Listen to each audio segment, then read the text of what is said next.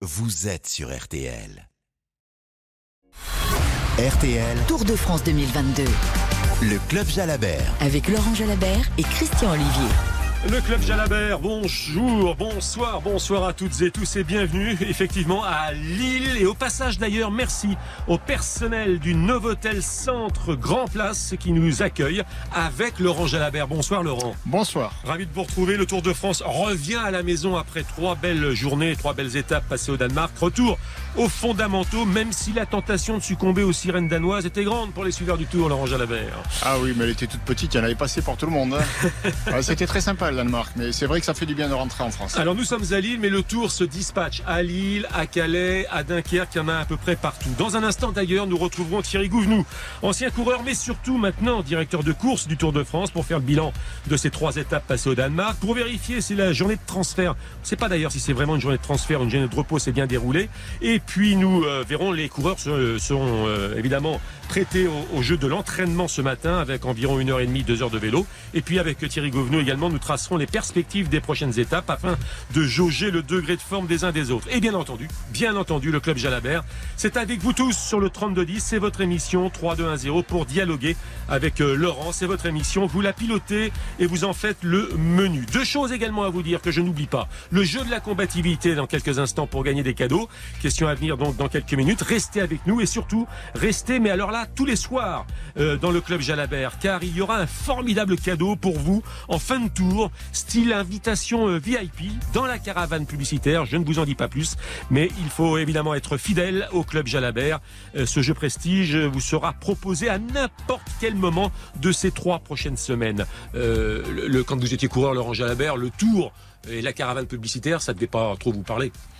Non, c'est vrai, on, on, la- on la voyait pas, hein, mis à part sur les contre-la-montre où voilà, on, on va passer la caravane sur le parcours euh, parce qu'on est, on est sur place. Et, mais sinon, elle part euh, généralement, je crois, une heure et demie, Une heure deux heures avant, les coureurs. Donc voilà, pour prendre de l'avance évidemment, et elle roule euh, à peu près au même rythme. Donc on- oui, c'est un cortège qui avance devant nous, Bien mais sûr. que, que l'on ne voit pas. On va y revenir dans un instant. Journée de repos, journée de transfert.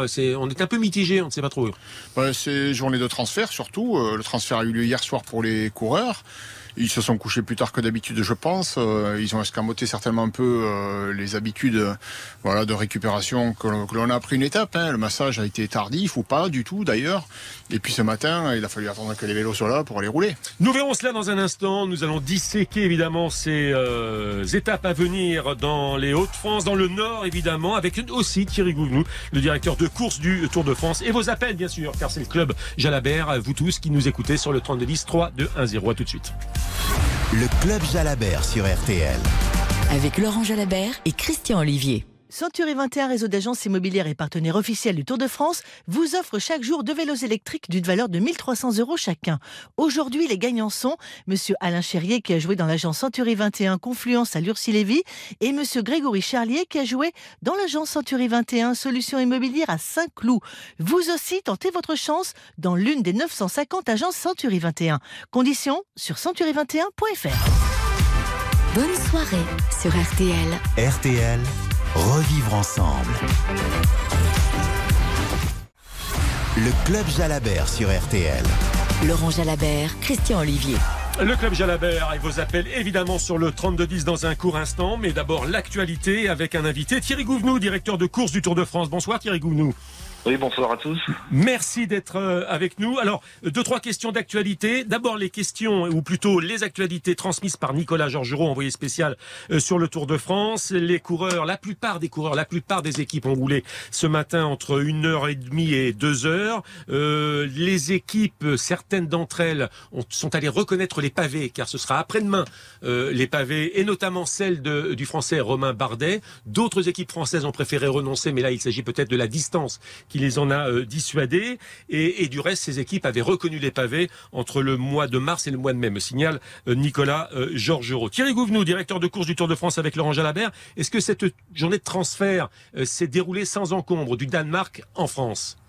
Oui, en, grande partie, hein, on a eu une petite frayeur parce que c'est vrai qu'il manquait un avion au moment de partir, un avion, qui a eu des ennuis techniques.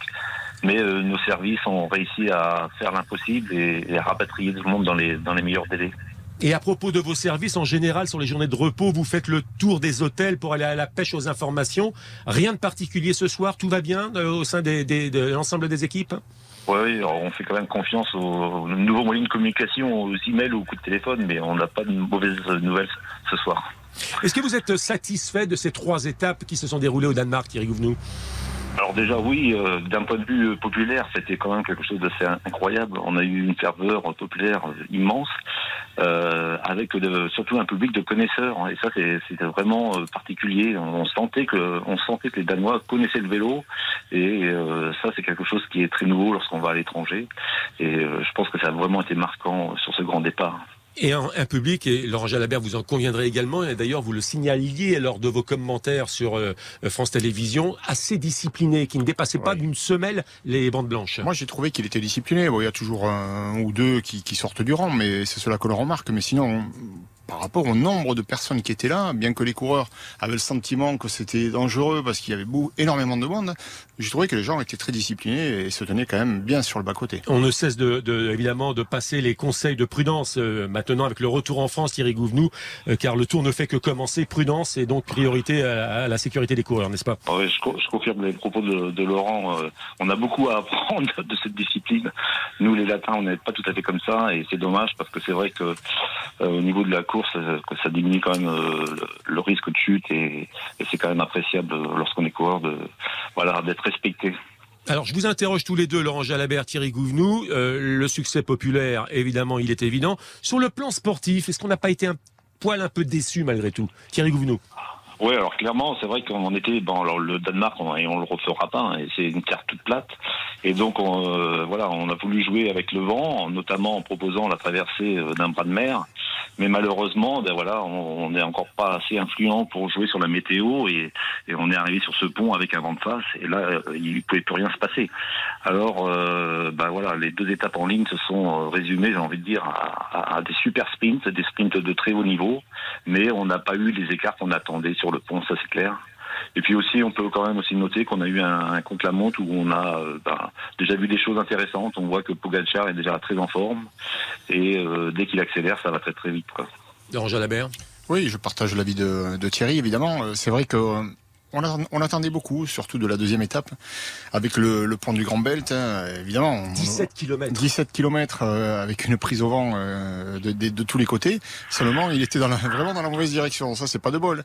Mais bon, euh, c'est le seul truc qu'on peut pas gérer. La météo, euh, il faisait beau, mais le vent était de face. Et vent de face, quand on est dans les roues, c'est super facile. Donc voilà, il y avait énormément de tension nerveuse dans le peloton, mais c'était pas perceptible quand on regarde les images. Et sportivement, ben voilà, on a vu un gros groupe arriver au sprint euh, comme si ça avait été une étape facile. Allez, avant de conclure avec Thierry Gouvenou, je vais installer un mini débat entre Laurent Jalabert et Thierry Gouvenou, en tout bien tout honneur évidemment. Thierry, vous avez cherché donc à aller le plus loin possible de France pour organiser un départ à l'étranger, et Laurent Jalabert lui préfère des, grands départs euh, plutôt français.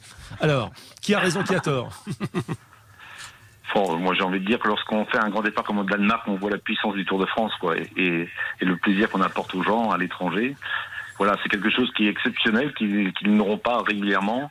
Et on sent que derrière, bah, tout le monde est présent et, vraiment, ça, ça, met une force, ça donne cette, ça, ça donne cette force du Tour de France. Et euh, moi, à chaque fois, ça me, ça, m'arrache un peu le cœur. oui, oui, c'est vrai. C'est vrai que le Tour, c'est quand même euh, une épreuve qui s'exporte bien. Hein. On n'y a qu'à voir tous ces Danois habillés de jaune, de blanc, poire rouge, de vert. Enfin, c'était un truc de fou sur le bord des routes. Donc, vraiment, ils ont adopté le Tour. Et je pense que ce sera pareil l'année prochaine en Espagne. Euh, à chaque fois qu'on ira à l'étranger, c'était déjà le cas dans le Yorkshire. Mais voilà, il y en a des pour, il y en a des contre. Les Français aiment bien aussi que le Tour euh, passe devant chez eux. Et c'est pour cette raison que, voilà, sans, critiquer l'organisation, moi, ça me va très bien, un départ du Danemark. Mais c'est vrai que j'aime bien quand ça part de France. Voilà, je préfère. Il y a des pour, il y a des contre. Le débat, c'est la vie. Vous savez comment sont les journalistes. Ils essayent toujours d'opposer les uns et les autres. Merci Thierry Gouvenou, en tous les cas. Merci, mille fois. Merci d'avoir répondu à cette invitation euh, du club Jalabert sur l'antenne de RTL. Très bonne soirée et à très bientôt, bien évidemment, sur l'antenne de RTL. C'est l'heure de jouer. Tour de France 2022. Le prix Antargaz de la combativité. Nos amis d'Antargaz, prix de la combativité tous les jours pour garder, pour gagner plus précisément euh, des euh, lots qui sont magnifiques avec des questions tout de même assez faciles. Il va falloir peut-être hisser le niveau euh, de, ces questions car il y a des maillots, des t-shirts, des mugs à, à, à gagner avec des questions quand même très simples. Écoutez bien. Parmi ces deux coureurs cyclistes, lequel n'a pas remporté le Tour de France? Raymond Poulidor ou Laurent Fignon Franchement. Franchement. Bah, moi, jusqu'à présent, j'ai tout trouvé. Hein. Donnez pas la réponse. Hein. Euh, non, je la connais, mais. Ah, bah, c'est difficile. Hein. C'est difficile. Surtout avec Internet, aujourd'hui, tu les trouves. Hein, Allez. Vous envoyez votre réponse au, par SMS en envoyant tour T-O-U-R au 74 900. À tout de suite. Tour de France 2022 le prix Antargaz de la combativité. Et après le tout de suite, ce sera évidemment le Club Jalabert. Cette fois-ci, c'est promis, 32-10, émission interactive. Vous pilotez cette émission, c'est le Club Jalabert, c'est jusqu'à 19h. Les appels sont déjà nombreux sur, nombreux sur le standard de RTL pour parler notamment des étapes importantes à venir, pour parler également, j'ai l'impression, de Peter Sagan, et pour parler, me dit-on, me glisse-t-on dans l'oreillette, pour parler également de Thibaut Pinot. A tout de suite. RTL. Tour de France 2022. Le Club Jalabert. RTL. Tour de France 2022. Le Club Jalabert. Avec Laurent Jalabert et Christian Olivier. Quel plaisir, quel plaisir de vous retrouver dans le club Jalabert. Mais on m'envoie des messages, de nombreux messages. Où est passé Christophe Paco Christophe Paco, eh bien, récupère de ces trois étapes danoises. Ne vous inquiétez pas, vous retrouverez Christophe Paco dès demain, 18h30, avec Laurent Jalabert. Le club Jalabert, c'est le 32-10, vous confirmez, Laurent? 32-10. C'est le 32-10. Ce sont les questions des auditeurs posées à Laurent Jalabert. On va peut-être commencer par Fabien sur le 32-10. Bonsoir, Fabien. Oui, bonsoir. Vous nous appelez Monsieur de Jalabert. Je crois, Fabien, hein, en Vendée. Ouais, oui, là, pure Vendée en plus. Euh, donc, euh, voilà, j'ai euh, une, euh, une question pour Monsieur Jalabert.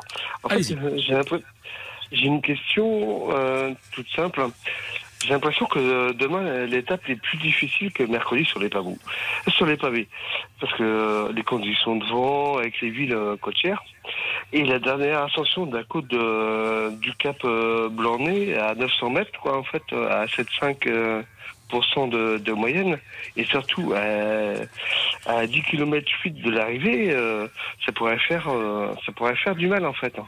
Ah oui, parce Donc, que là, il y a le Cap Blanc-Nez, c'est face à la mer. Et petite anecdote, en moyenne, il y a 300 jours de vent dans le secteur, dans cette région du Pas-de-Calais. 300 jours de vent sur 365. Il a raison, notre ami euh, Oui, Fabien. bien sûr. Et puis le vent, il vient souvent de la mer, donc euh, il peut y avoir du vent de côté. Non, un sprint demain est, est toujours possible, mais quand même assez improbable parce que c'est une étape euh, très accidentée. Elle est, elle est ca- répertoriée comme une étape de plaine, hein. mais euh, quand on regarde le profil, c'est pas plat. Il y a un petit peu de plat au début, hein, quand on part de Dunkerque, et puis quand on arrive à Cassel, euh, ça y est, on enchaîne les bosses, et on est dans les mondes boulonnais ensuite.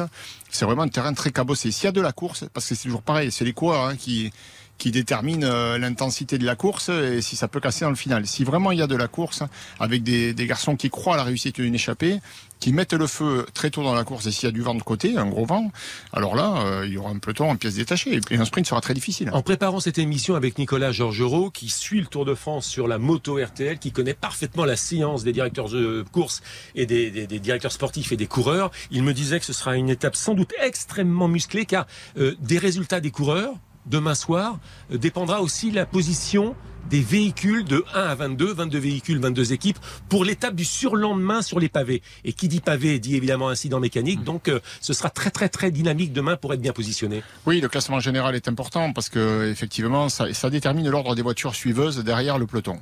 Et, et pour l'étape des pavés, c'est une étape où euh, il peut y avoir euh, toute une série de, de péripéties, crevaisons, chutes, besoin de changer du matériel, voilà, en, en résumé.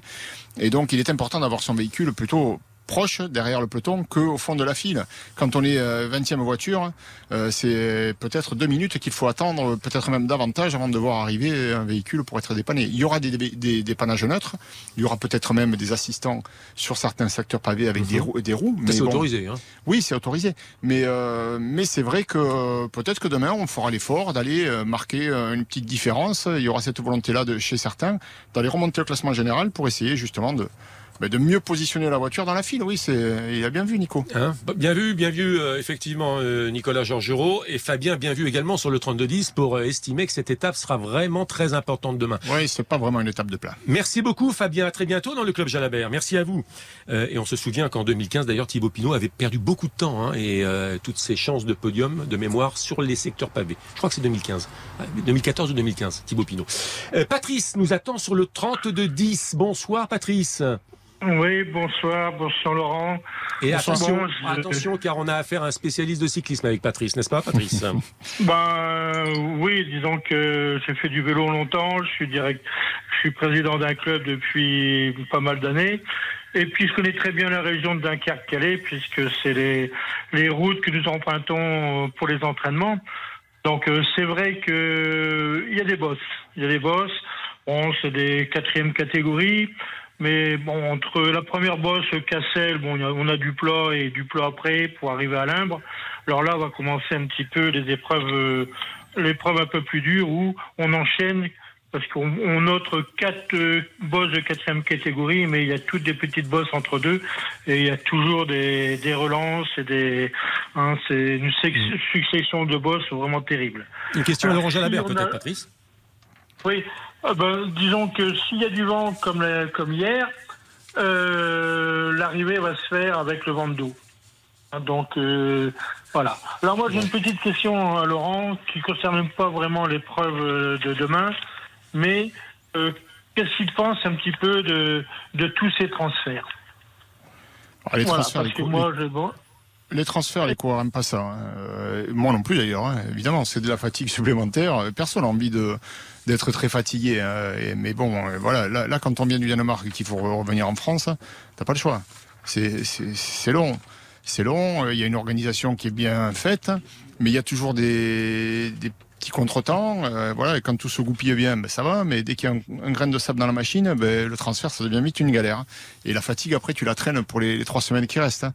Donc, pour les coureurs, euh, je, je, Thierry Gouvenou nous a dit que ça s'est bien passé, mais je pense que ça a quand même généré une certaine fatigue, malgré tout. Après l'étape, quand tu dois aller aller chercher l'avion à l'aéroport, euh, taper le voyage, euh, revenir à l'hôtel. Enfin, tout ça, c'est augmenter euh, le temps où tu es en vadrouille de 2-3 heures supplémentaires plutôt que d'être rentré. Donc, c'est c'est pas une journée de repos aujourd'hui. C'est une journée où il n'y a pas de compétition, mais c'est une journée où tu es sous tension quand même et où finalement, tu essaies de juste récupérer de la fatigue à générer ce transfert. Merci beaucoup, Patrice, et à très bientôt dans le Club Jalabert, 18h53 minutes. Le Club Jalabert la suite du club Jalabert avec évidemment Laurent Jalabert, le 32-10, vos questions. Et nous accueillons euh, Thierry qui nous appelle de Lyon, sauf erreur de ma part. Bonsoir Thierry. Bonsoir Laurent, bonsoir Christian. Bonsoir Thierry. tout d'abord, euh, ravi de vous avoir tous les deux. Hein. Plaisir partagé. Merci beaucoup. J'ai une petite question sur l'équipe Jumbo, euh, notamment sur leur stratégie. Est-ce que le fait de miser sur Roglic est la bonne stratégie? En clair, est-ce que Vingegaard n'est pas meilleur en fait cette année quoi? Il est possible qu'il soit meilleur. Il est possible qu'il soit meilleur. Sur le critérium du Dauphiné, je pense que Vingord était, était plus fort. Mais euh, dans ce rôle d'équipier euh, de, luxe, il a mené Roglic vers le, le bout, euh, avec le maillot sur le dos. Mais si on avait eu un, un O'Connor capable de, de, les attaquer, peut-être que Roglic aurait craqué et c'est Vingord qui aurait gagné le Dauphiné. Donc on va voir sur ce Tour de France. Le leadership, il peut vite tourner. Au départ, c'est Roglic, il n'y a pas de doute. Mais je pense que Vingord, dans sa tête, il se dit, moi... Et lui, il n'a pas la pression. Il se dit, moi, je vais rester là. Et, si l'autre il craque, eh ben ils sont pas prêts de me déboulonner. Et en début d'émission, quand je vous parlais de stratégie un peu différente, euh, comment défendre ce maillot jaune? Est-ce qu'il faut le défendre, le maillot jaune de Van Aert, ou euh, maintenant quasiment s'en débarrasser pour miser sur Roglic Non, je pense qu'il s'en fiche de défendre le maillot. Euh, Van Aert, il a envie de le garder le plus longtemps possible, mais l'équipe, il, s'en fiche. C'est, enfin, ils vont pas travailler pour ça. Ils n'ont pas travaillé pour ça d'ailleurs hein, sur l'étape d'hier. Ça s'est fait comme ça s'est fait. Et Van Aert, il va faire son maillot vert et en faisant le maillot vert, il fait les sprints à l'arrivée, les sprints intermédiaires, il prend les bonifications et il consolide ce maillot jaune. Mais si une échappée euh, avec des gars un peu dangereux peut aller au bout demain, euh, je vois pas du tout la Jumbo Visma rouler derrière pour défendre le maillot jaune. C'est pas leur rôle. C'est pas leur rôle, ils le feront pas. Excellente question et merci de cette question Thierry sur la stratégie Jumbo et, et nous vous accueillerons de nouveau car Je pense qu'on n'a pas fini d'en parler ou d'en reparler de cette stratégie avec beaucoup de, de coureurs vedettes et qui convoitent beaucoup de choses euh, durant ces trois semaines de course. À très bientôt Thierry. Merci en tous les cas euh, de nous avoir rejoints euh, dans le club Jalabert. Nous accueillons désormais Marie-Claude. Marie-Claude des Hauts-de-Seine, Bagneux. Bonsoir Marie-Claude. Bonsoir Laurent, bonsoir Christian. Voici ma question à Laurent, c'est est-ce que Thibaut Pinot peut gagner une étape de montagne cette année? Bien sûr. Ah oui, bien sûr. Il a déjà gagné euh, sur le Tour des Alpes, il a gagné sur le Tour de Suisse. Hein. et, c'est son ambition sur ce tour. Il voulait pas faire le classement général. Il a d'ailleurs perdu un peu de temps hier. Rien de grave, hein, une trentaine de secondes. Mais ça donne le temps. Il court derrière quand la course est tendue. On sait que le leadership, il est pour David Godu dans cette équipe Groupama FDJ. Et Pinot, ça lui va très bien. Donc s'il perd du temps, il est en grande forme. Bien, il aura une marge de manœuvre supplémentaire et il conserve ses qualités d'excellent grimpeur il sera euh, motivé pour aller gagner une belle étape de montagne. Et alors ça tombe bien parce qu'il y en a des sacrés durs euh, qui vont lui convenir à merveille. Ça commence vendredi avec la planche des belles filles. Alors super planche des super belles super filles. planche des, des, belles, des belles filles, des super belles filles, et qu'il connaît à merveille puisqu'il habite tout à côté. Donc euh, c'est son terrain de jeu à l'entraînement. et puis il y aura l'Alpe d'Huez, il y aura le Granon, il y a les Pyrénées avec Péragude, avec Otakam, Pinot. S'il n'est pas dans le général, il aura vraiment une chance d'aller euh, encore plus importante d'aller gagner une étape. Et il le sait. Et c'est pour ça d'ailleurs qu'il veut pas faire le général. Merci beaucoup Marie-Claude. À très bientôt dans le club Jalabert. Alors peut-être François qui nous attend. Une question très rapide, une réponse très rapide, mais je ne voudrais pas zapper François du Blanc-Ménil. Bonsoir François, c'est à vous. Bonsoir Laurent, bonsoir Christian, je suis content d'être à votre antenne. Et Laurent, je me pose une petite question. Est-ce que vous ne trouvez pas que Sagan je ne sais pas si je l'ai bien dit. Peter Sagan. Peter Sagan, pardon. Euh, est-ce que vous ne trouvez pas qu'il est un peu ramolo en début de saison, là? En début du Tour de France ah, Sagan, il commence à avoir un peu de bouteille. Euh, il a moins de punch que dans ses grandes années. Donc, euh, oui, le grand Sagan, il y a quelques années, comme il était placé hier, il gagnait l'étape. Bon, hier, il a déboîté, il s'est dit c'est trop tôt, j'attends un peu, et puis il est resté là. Il est paramolo, il est là, il est dans le jeu, mais il est plus aussi percutant. Et nous aurons l'occasion d'en reparler de Peter Sagan, à coup sûr, et avec François notamment sur le 30 de Nice. La réponse au jeu en Targaz. Tour de France 2022 le prix Antargaz de la combativité. Elle était facile cette question. Parmi ces cyclistes, lequel n'a pas remporté le Tour de France? Poupou ou Fignon? Ben, C'était Raymond Poulidor, évidemment, l'éternel second. Un prochain jeu demain dans le club Jalabert. Tour de France 2022, le prix Antargaz de la combativité. Et c'est déjà la fin, Laurent Jalabert. Ça va trop vite. Ça va trop vite. On va demander au patron d'allonger. C'est comme la course, ça va trop vite. On va demander au patron d'allonger un petit peu. Vous revenez d'une petite euh, reconnaissance d'étape, pas celle de demain, celle d'après-demain. Oui, j'ai voulu voir comment étaient les pavés, s'ils étaient vraiment durs. Euh, ce sera une étape très difficile et piégeuse.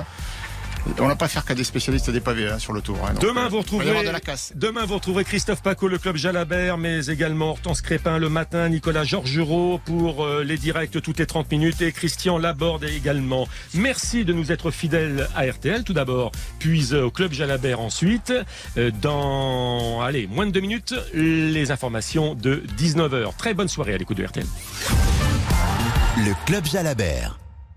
Entrepreneur, chaque week-end sur M6. Aujourd'hui, écoutons Bruno Pavie, directeur des ressources humaines chez Groupe NGE. Nous sommes une entreprise de BTP et nous recrutons régulièrement des seniors qui constituent de véritables valeurs ajoutées pour l'entreprise. Autonomes, opérationnels et fiables, les plus de 50 ans ont aussi la capacité à transmettre un savoir aux plus jeunes. Une culture d'entreprise transgénérationnelle qui favorise la cohésion d'équipe et nous permet d'aborder sereinement l'avenir. Michel Cavarec, vous êtes chargé d'affaires collectives Harmonie Mutuelle. Pourquoi anticiper les départs en retraite dans son entreprise? Si l'entreprise n'a rien prévu, le versement des indemnités de fin de carrière peut mettre en péril sa pérennité ou l'obliger à s'endetter. Harmonie Mutuelle accompagne les entreprises dans la durée grâce à une solution de financement progressive. Cela leur permet de protéger leur trésorerie et de bénéficier d'un cadre fiscal très favorable puisque les cotisations sont déductibles du bénéfice imposable et sont exonérées de charges sociales. Retrouvez toutes les solutions d'Harmonie Mutuelle sur harmonie-mutuelle.fr. Harmonie Mutuelle, avançons collectif.